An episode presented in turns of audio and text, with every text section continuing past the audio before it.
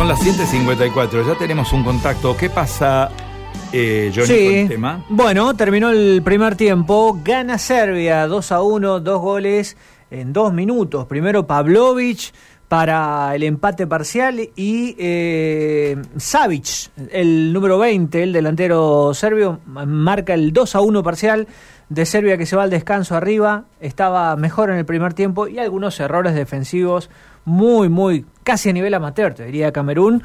Eh, bueno, termina dándole la victoria parcial a Serbia, se va al descanso un gol arriba y bueno, con otra perspectiva para el segundo tiempo. Bueno, esa es la expectativa. Estamos en contacto con Daniel Rosato, presidente de Industriales Pymes Argentinos. Con él vamos a conversar. Daniel, un gusto saludarlo. Buen día. Buen día, Carlos, y al equipo, ¿cómo están?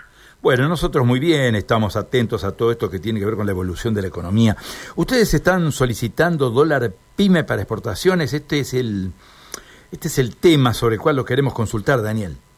Sí, realmente así, Carlos, nosotros estamos solicitando ese dólar pyme que para nosotros es esencial y fundamental para sostener exportaciones que hoy corren el riesgo de perderse, ¿no es cierto? Es, decir, hay que pensar que como, bueno, como el gobierno justamente escuchó y, y se dio ante un dólar soja que es importante, pues muy importante ese dólar soja que lo tenga el agro ante la necesidad de entrar de divisa que necesita la Argentina.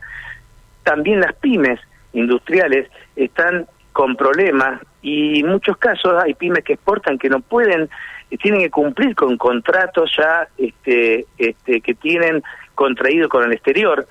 El romper con un contrato de abastecimiento significa multas millonarias. Entonces, creemos que es fundamental este dólar para sostener a esas industrias que hoy que hoy están exportando. Algunas han dejado de exportar porque han dejado de exportar porque en, son en muchos casos las que producen consumo masivo, productos de consumo masivo, donde lo que importa es el volumen, la rentabilidad es menor, eh, se exporta volumen. Bueno, ahí eh, algunas ya hemos eh, han dejado de exportar, pero hay otros casos donde se exporta realmente volúmenes importantes eh, donde hay contratos eh, contraídos y no ahí no podemos fracasar.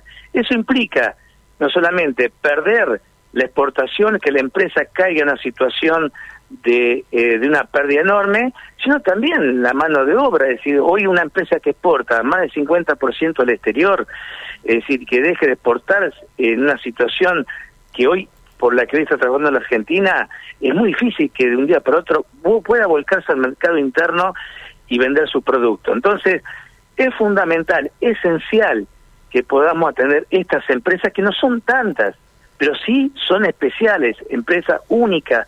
Tenemos una empresa que fabrica las fibras donde que se producen, se utilizan para producir las cubiertas, por ejemplo. Eso se, eso se está exportando, el 80% se exporta a Brasil. Claro. Esa empresa está teniendo pérdidas. Y- Ya van tres meses consecutivos con pérdidas y bueno, estamos pidiendo para esa empresa justamente la posibilidad de un dólar diferenciado, un subsidio, algo que la sostenga hasta que realmente, bueno, el mercado, la economía se acomode y realmente volvamos a ser competitivos para poder exportar, ¿no es cierto? Claro. Eh, Daniel, le hago una consulta. ¿Cuán- ¿Cuál debería ser el valor referencial que ustedes plantean para ese dólar? Mire, en este caso, nosotros tendríamos que tener un dólar de 250 pesos, pero digamos que con 230, que es el dólar soja, ya por lo menos la pérdida no es tan pronunciada como lo que hoy tiene esta empresa, que realmente eh, eh, no pueden soportar, realmente le está haciendo muy difícil eh, poder este, soportar las exportaciones, la producción. ¿Por qué? Sencillamente porque los costos de la producción, Carlos, aumentaron más del 100%. Es decir, si bien una empresa, cuando importa materia prima que le da valor agregado y exporta, exporta, importa el dólar oficial. Pero ¿cuál es el problema? El resto de los insumos, el resto, el mantenimiento, salario, energía y todo lo que conforma la, el componente del costo de un producto eh, ha aumentado sustancialmente.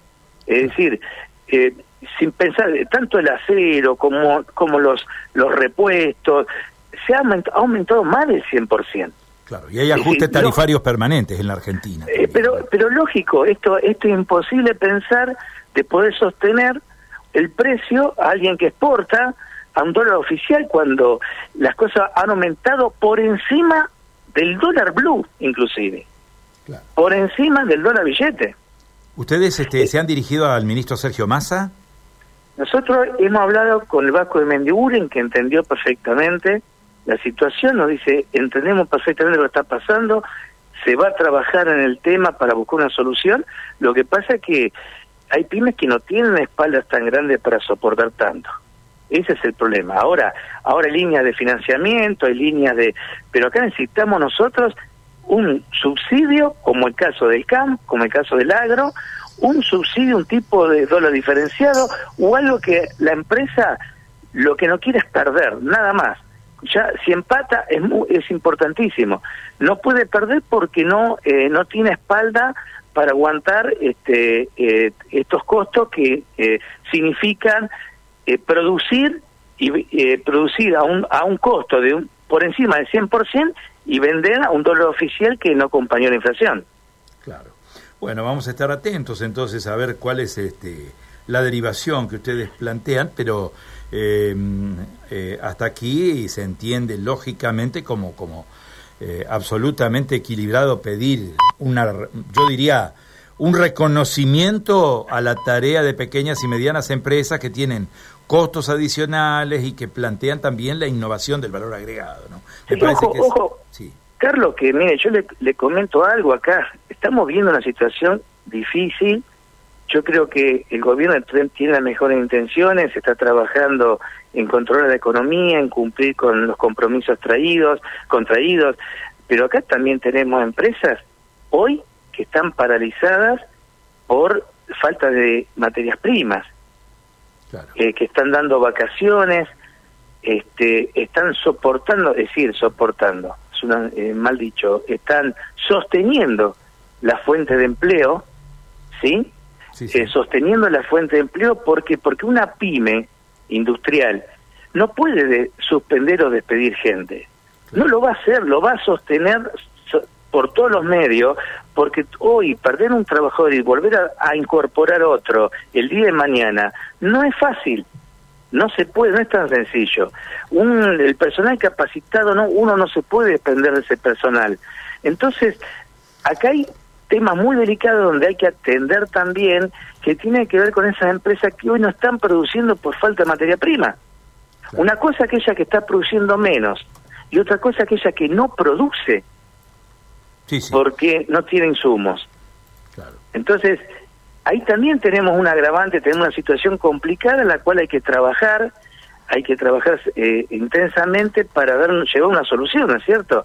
Sí, y eso también es sustitución de importaciones, porque lo que no se produce hoy en la Argentina con, con industria local, nacional, y que se provee las pymes que producen y proveen a grandes empresas, como por ejemplo un autopartista que produce conductores eléctricos para la industria automotriz, que no puede entregar a la industria automotriz porque no tiene cobre, por ejemplo, la industria automotriz termina comprando afuera el producto terminado, sale más dólares.